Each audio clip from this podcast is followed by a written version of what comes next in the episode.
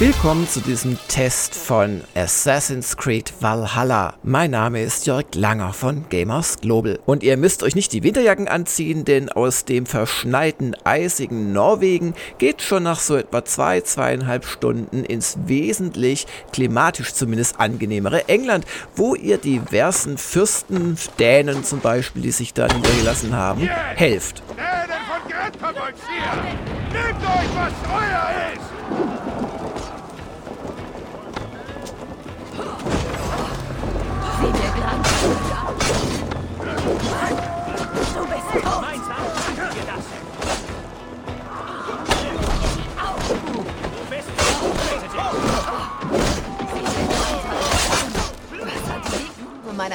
Wieder Leben einhauchen. Bevor wir zur Siegesfeier dieser netten Nordleute kommen, noch ein kleiner Hinweis. Alle Szenen habe ich auf der Xbox Series X aufgenommen in 4K 60.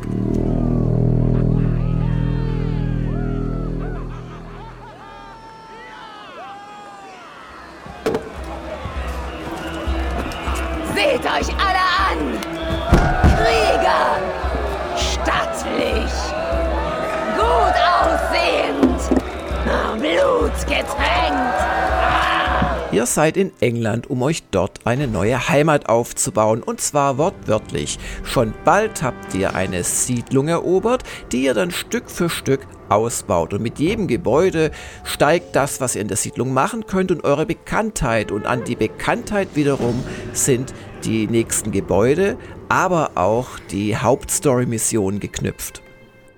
Wirklich bauen könnt ihr natürlich nicht. Was ihr macht ist, ihr plündert Kloster und findet auch sonst Ressourcen und bringt die hierher und damit könnt ihr dann an Schildern das nächste Gebäude bauen oder vergrößern. Und trotzdem wächst so mit der Zeit der Stolz auf das, was ihr euch aufgebaut habt. Und wie gesagt, ihr schaltet auch weitere Story-Missionen frei oder Nebenmissionen durch eure Wahl der Gebäude. Am wichtigsten ist hier der Kartentisch. Die Kunde von unserer wachsenden Siedlung hat sich verbreitet. Der zeigt die Lage in den vier Königreichen Englands und wo ihr als nächstes mit der Hauptstory hin wollt. Es gibt mehrere Königreiche und kleinere Fürstentümer und wie ihr hier seht, sind wir schon mit zwei verbündet und drei stehen zur Auswahl, die wir als nächstes angehen können, beziehungsweise vier, aber in den Nordwesten solltet ihr in den ersten 30 Spielstunden gar, gar, gar, gar nicht hin. Viel zu schwer. Stimmt es, dass diese dänischen Eindringlinge aus East-Engler kamen? Ja, sie dienen einem Mann namens Röth. Er scheint Zwietracht zwischen Sachsen und friedlichen Nordleuten zu säen. Ihr seid aber nicht nur in Norwegen und England unterwegs, sowie mal wieder in der nahen Zukunft, in der Rahmenhandlung, bläh, sondern auch in Asgard. Gar grässlich heult der Fenriswolf vor den Toren Hels. Die Fessel bricht, die Bestie rennt. Und ich? Welche Rolle spiele ich? Ja, das habe ich mich auch gefragt, denn man merkt sehr schnell binnen von Sekunden, dass man selbst, also der Ava, der Held aus dem Hauptspiel, der übrigens auch eine Frau sein kann, hier auf Asgard der König Havi ist. Und ob das Sinn macht oder nicht, kann jeder selbst entscheiden. Er hat auch dieselbe Bewaffnung, dieselben Fähigkeiten. Es fühlt sich auch überhaupt nicht an wie ein Gott. Also auch wenn man da mit Thor spricht oder mit Loki, sind das irgendwelche Nordmänner halt. Und ich weiß nicht, ich hätte gerne richtig fliegen können oder sowas, statt auch hier den Leap of Faith zu machen in irgendeinen Tümpel da in Asgard. Aber abgesehen davon, dass man hier auf einem Elch reitet und die Architektur halt ein bisschen nach Leni Riefenstahl, äh, Peter Jackson, Herr der Ringe und so aussieht, ist da nicht viel anders. Zumal das ungewöhnlichste Reittier, ein Riesenwolf, nicht etwa in Asgard auftaucht, sondern ganz normal in der Hauptkampagne. Man löst Rätsel, man hat dieselben Werte und exakt dieselbe Bewaffnung und fühlt sich so überhaupt nicht wie ein Gott, sondern einfach, ja, man ist in einer anderen Landschaft unterwegs. Und warum ich als König die ganze Drecksarbeit machen muss, schweres Zeug schieben, Farbamporen bringen, wieso ich mich als gottgleicher König dann da auch noch fast schon tödlich verbrenne. Ja, das verstehe ich alles nicht. Und ehrlich gesagt fand ich Asgard eher Abturnen, das hätte ich mir ganz anders vorgestellt nach den Vorberichten und dem, was Ubisoft da versprochen hat. Apropos Götter, wenden wir mal den Blick nach oben zum Sternenhimmel und zum Skilltree. Der ist in drei Bereiche aufgeteilt, ganz grob. Nahkampf, Fernkampf und Schleichen. Ihr solltet aber in allen drei Bereichen euch steigern. Ich hole mir hier gerade eine weitere Adrenalinverbesserung. Das gibt mir eine weitere Spezialaktion im Kampf, beziehungsweise Reserven für Spezialaktionen. Und dabei hilft mir, dass ich die vergebenen Punkte jederzeit zurücknehmen kann, weil man muss diese Sternbilder und damit welches Spezialdingens gibt's wo erst aufklären. Und ihr könnt also in eine Richtung bauen, angucken, was gibt's da, wenn es euch nicht gefällt, wieder zurückbauen, auch jederzeit euch umskillen. Das ist wirklich klasse. Die Stärke, die da angegeben wird, das ist quasi die Summe eurer Fertigkeitspunkte und auch euer Level. Und der ist leider Gottes wieder wichtig, denn auch Gebiete und Gegner sind in Levels eingeteilt, wie wir das schon aus den beiden Vorgängern kennen. Und ebenfalls wohlbekannt ist das Klettern. Ich wusste ja gar nicht, wie viele hohe Gebäude es in England zur damaligen Zeit gab und römische Statuen und so weiter. Aber natürlich dient das dazu, dass ihr euch wieder synchronisieren könnt und die wirklich wunderschönen Panoramaausblicke genießen obwohl die in England dann doch meistens etwas ländlicher sind, als man das von vielen früheren Serienteilen gewohnt ist. Aber wieso ist eigentlich ein Wikinger ein Assassine? Was macht das denn für einen Sinn? Und warum kann dieser Assassine am Anfang noch gar nicht meucheln und auch den berühmten Leap of Faith nicht ausführen, weswegen ich von dieser Riesenstatue, die die Römer offensichtlich hinterlassen haben, ganz ordinär wieder runterklettern muss? Das wird natürlich alles erklärt. Um es kurz zu machen, die Assassinen wollen die Vorherrschaft der Templer in England brechen, haben selbst dort aber keinerlei Kräfte mehr, weswegen sie Ava brauchen, also euch. Auf mein Zeichen folgst du mir. Da wird eben das kleine Einmaleins des Assassinen erstmal gelehrt. Du willst, dass ich springe? Von hier? Ja. Eher wachsen mir Flügel und ich fliege davon. Danke für deine Lektion, aber... Warte! Sieh zu! Heitern! Heitern! Du verfluchter Narr! Bist du verletzt? Siehst du? Mein Glaube war stärker als meine Angst. Sobald ihr Heitam in eurer Siedlung ein Ordenshaus gebastelt habt, dürft ihr auf das entsprechende Spielsegment zugreifen und da geht es darum, dass er Hinweise aufspürt und nach und nach euch in der Hierarchie des Ordens der Templer in England hochmordet, um schließlich irgendwann den Großmeister zu erwischen.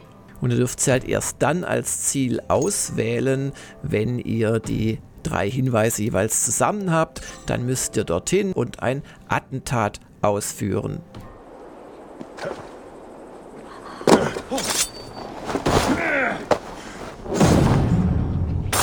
Samt Mortal Kombat Innereien werden zerfetzt Animationen und dann folgt das serientypische kontemplative Abschiednehmen der gemeuchelten Seele. Das schimmernde Blut der Brecher leerer Schädel, die Peitsche des Schwanenwegs. Der Stahlträger. Verleiher von Hacksilber. Der Verleiher von Wertungen, der Töter terribler Texturen, der lauthals lachende Langer.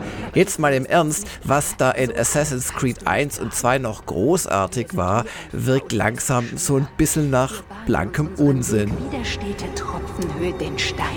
Verstehst du? Geht es dir gut? Warum fragst du mich das? In einem Moment wie diesem. Hinter deinen Worten steckt mehr. Kontemplativ war auch mir immer wieder zumute, und zwar aufgrund der fantastischen Grafik.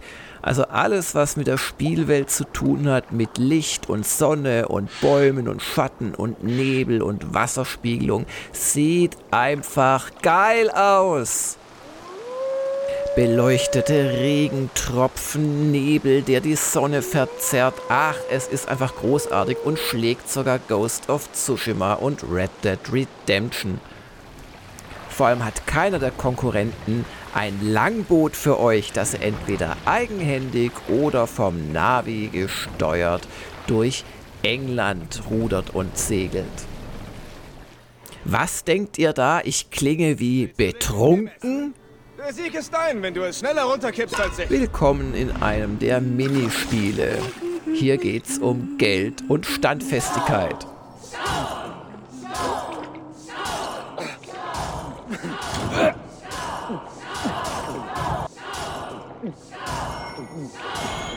Und was macht so ein Nordmann, wenn er sich Mut angetrunken hat? Seht sie euch an, diese heidnischen Ratten. Unbändige Bestien, die sich über heiliges Land ergießen. Sieh dich vor, Herr. Diese Ratten sind in der Überzahl. Richtig, sie brandschatzen und rauben und erobern. Viele Kapitel bzw. Questreihen enden nämlich mit einer größeren Schlacht. Und in diesem Fall soll ich beim Einrammen des Haupttors helfen, dieser Feste. Aber der König gehört mir. Pfeile! Deckung! Schilde hoch!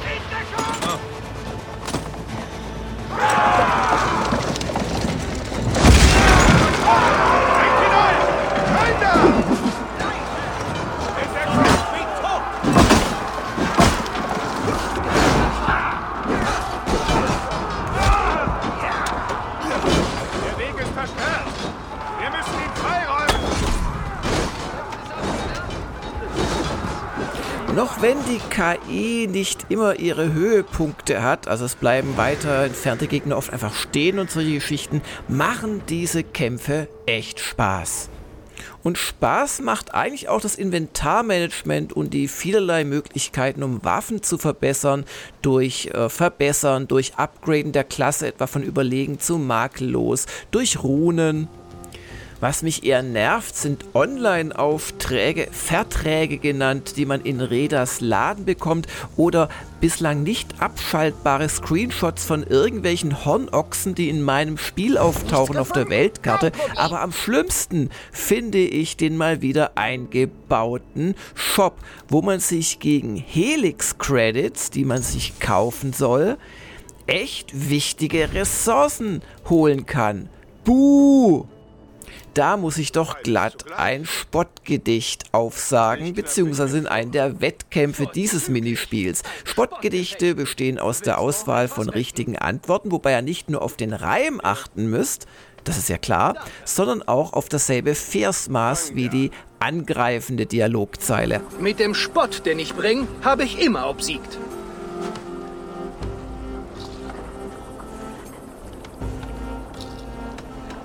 Das ist lustig, denn du bist's, der gleich unterliegt. Au, stark und schnell. Hüte dich nur, Jungulf. Du bist nichts als ein Tölpel, du witzloser Wicht.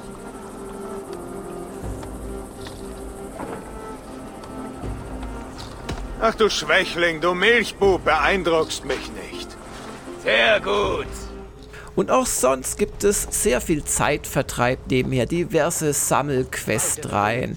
Äh, diese Symbole, das sind Relikte der Nephilim, äh, müsst ihr dann durch euren Odinsblick, den habe ich hier schon ausgelöst, dann auf diesen Hinkelsteinen finden und dann natürlich die Perspektive halt so hinbekommen durch Bewegung in der Spielwelt, dass das Zeichen wiederum entsteht und dann habt ihr wieder eine kleine Mini-Sammelaufgabe abgeschlossen.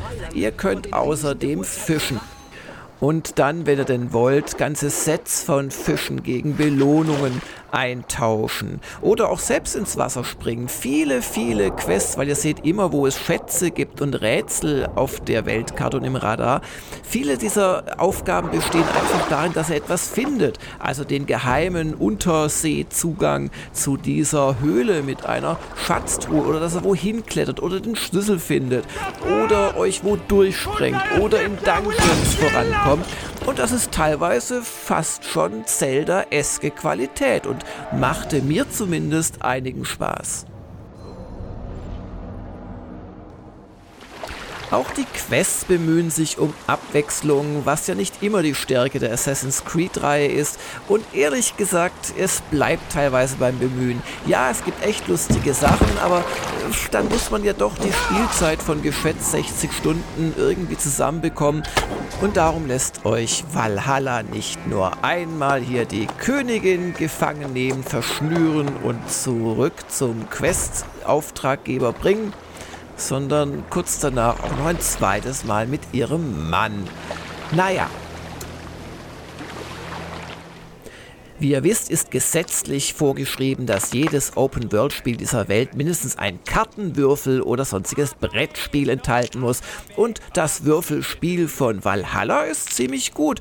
Man würfelt, man sucht sich taktisch die Symbole aus, die man legen möchte. Man spielt auf direkten Schaden oder auf indirekten durch Magie. Das sind die beiden Marker rechts unten, Thors Schlag zum Beispiel. Und dann wird in der Auflösungsphase jeweils geguckt, was so passiert. Und diese kleineren Steine links vom jeweiligen Töpfchen, das sind die Lebenspunkte und man muss die vom Gegner auf Null bringen. Mir hat es richtig Freude bereitet. Die Runde geht an mich. Gib einfach auf. Ich habe während der Testphase doch einige Bugs erlebt. Einmal stürzte die Series X sogar ab im Inventar. Da ging gar nichts mehr außer Konsole ausschalten. Aber die meisten sind doch eher lustig oder am Rande nervig als wirklich schlimm. Hier beispielsweise kann man diesen im Heuhaufen steckenden Gegner einfach nicht mehr im Nahkampf angreifen. Nimmt man halt den Bogen und gut ist es. Manche Missionen sind etwas rigide gescriptet, andere wiederum zu wenig. Also hier soll ich eigentlich jetzt nur noch die Schlacht auflösen. Ihr habt sie vorhin schon gesehen, um diese Festung. Stattdessen versuche ich da ein bisschen Vorarbeit zu leisten. Okay, ich werde erkannt auf meinem Meuchelbord-Trip und fliehe. Und jetzt passt mal auf, was passiert mit den Verteidigern. Also klar, die können mich hier nicht treffen, das ist auch alles noch völlig okay. Aber so ein bisschen Unsinn ist, dass mich jetzt die Bogenschützen nach unten verfolgen. Und zwar nicht nur einer, könnte man auch sagen, naja, der ist von Zinn gefallen, eine Überschwang seiner Gefühle, sondern es kommt dann doch eine ganze Reihe von denen da runtergesprungen. Und das ist natürlich Unsinn. Wobei letzten Endes zeigt es nur, dass die Game Engine funktioniert. Die KI reagiert auf mich, verfolgt mich, will mich töten. Aber im Setting, Belagerung, da hinten warten sie schon, dass ich anfange. Äh, das ist einfach Unsinn. An anderen Stellen ist es so, dass ich mir eine Mission erleichtern konnte dadurch, dass ich das Zielkloster schon vorher geplündert habe und dann war außer dem Gesuchten und seiner Leibwache da schlichtweg kein Kämpfer mehr übrig. Und das wiederum fand ich realistisch und gut. Kommen wir jetzt zu einem ambivalenten Thema. Und zwar ist das die Aufteilung der Karte in Regionen, denen ein Level zugeordnet ist, der für die Schwierigkeit steht. An diesem Kloster hier, das wir jetzt angreifen, yeah!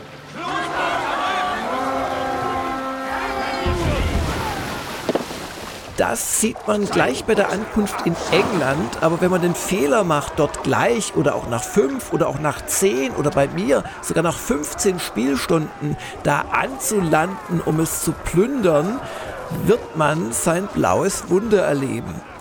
Denn dieselben Gegner, die in einem schwächeren Gebiet mit zwei, drei Treffern oder auch einem Kopfschuss einfach tot sind, schlucken hier wesentlich mehr. Und dann kommt hier noch so ein Viech hier und one-hittet mich zu Tode oder tritt mich zu Tode. Auf jeden Fall war es unangenehm.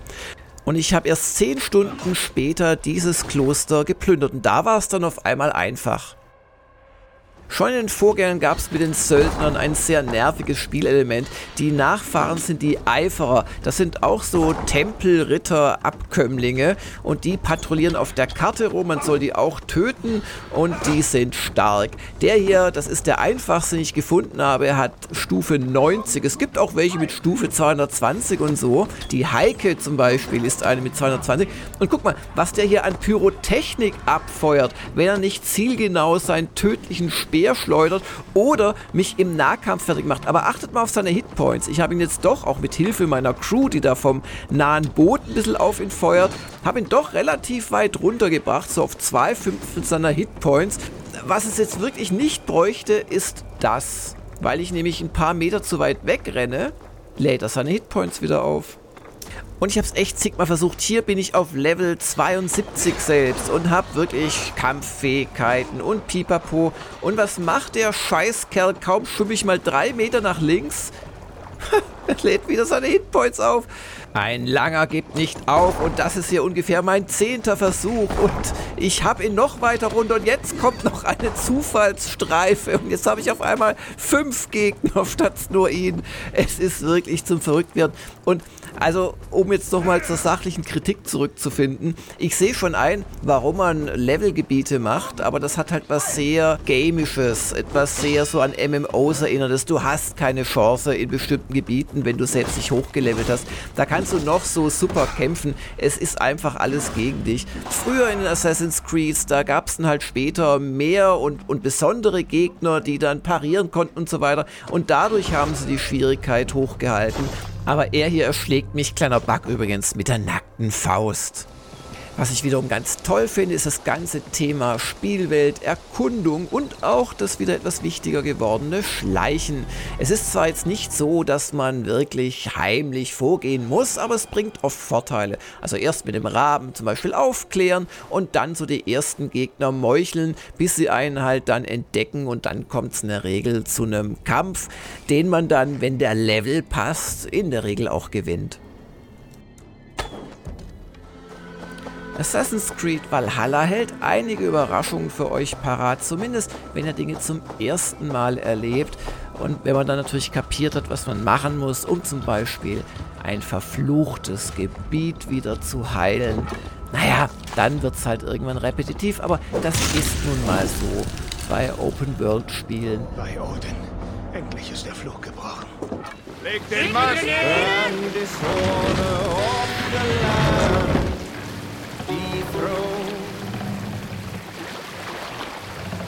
Lands endless they go down. A stubborn Hier müssen wir an die Ruder. Hier kann man nicht segeln! Mercious men are called to strike. Segel hoch! Warrior Lasst mich zum Fazit kommen. Assassin's Creed Valhalla ist nicht perfekt. Es hat sogar einige handfeste Bugs, die KI schwächelt in Punkten und auch nicht jede Neben- oder Hauptquest ist super spannend. Allerdings viele sind es und toll inszeniert und das kommt halt zusammen mit einer wirklich fantastisch aussehenden Spielwelt und dem geilen Gefühl, einen Wikingertrupp zu spielen. Ich muss es einfach nochmal sagen. Es hebt wirklich die Stimmung, wenn man hier ins Horn bläst und dann Unschuldige niedermacht. Beziehungsweise die Unschuldigen darf man gar nicht niedermachen. Nach dem zweiten oder dritten wird desynchronisiert, aber halt die Wachen der Kloster, die man da einfach zusammenhaut. Und dann plündert man das Kloster, überlegt sich teilweise, komme ich da jetzt überhaupt dran, fackelt Dächer ab, schießt Schlösser auf, sprengt Wände und das alles ist einfach auf Spaß getrimmt und auf Abwechslung und auf Sachen steigern, Gebäude freischalten und so weiter. Also typische Mechanismen, die hier aber echt gut ineinander greifen. Ich brauche hier drüben Hilfe. Das ist übrigens meine persönliche Leibwächterin, die ich mir selbst designen durfte und die aber auch per Online-Modus von anderen Spielern ausgeliehen werden kann. Was weiß ich, also alle Features dieses Spiels aufzuzählen, ist eher ein Ding der Unmöglichkeit. Ja, und was gebe ich dem Ganzen summa summarum? Also am Anfang dachte ich, hey, das wird ein Spitzenspiel, das wird Next Gen par excellence. Am Ende haben mich doch einige Sachen gestört, aber der Spaß hat klar überwogen. Dann bin ich einfach ein Historienfan und mag es, wie hier diese Wikingerzeit, der Kampf zwischen den Sachsen und den Dänen oder ja allgemein den Nordmännern thematisiert wird. Und all das trägt für mich zum Spielspaß bei. Mir sind überdurchschnittlich viele Bugs aufgefallen. Die meisten davon, denke ich, werden demnächst Geschichte sein. Was wohl nicht besser werden wird, sind so die ein oder anderen KI-Aussetzer. Und all das summa summarum bringt diesem Spiel in meiner persönlichen subjektiven Wertung eine 9.0 von 10 ein. Vielen Dank fürs Zusehen oder Zuhören diesen Test gibt es, wie ihr wisst, auf gamersglobal.de auch in Audio- und Textform. Und vergesst nicht, ein Abo-Wikinger zu werden. Bis denn. Tschüss. Das Segel bleibt noch unten. Ist das Segel!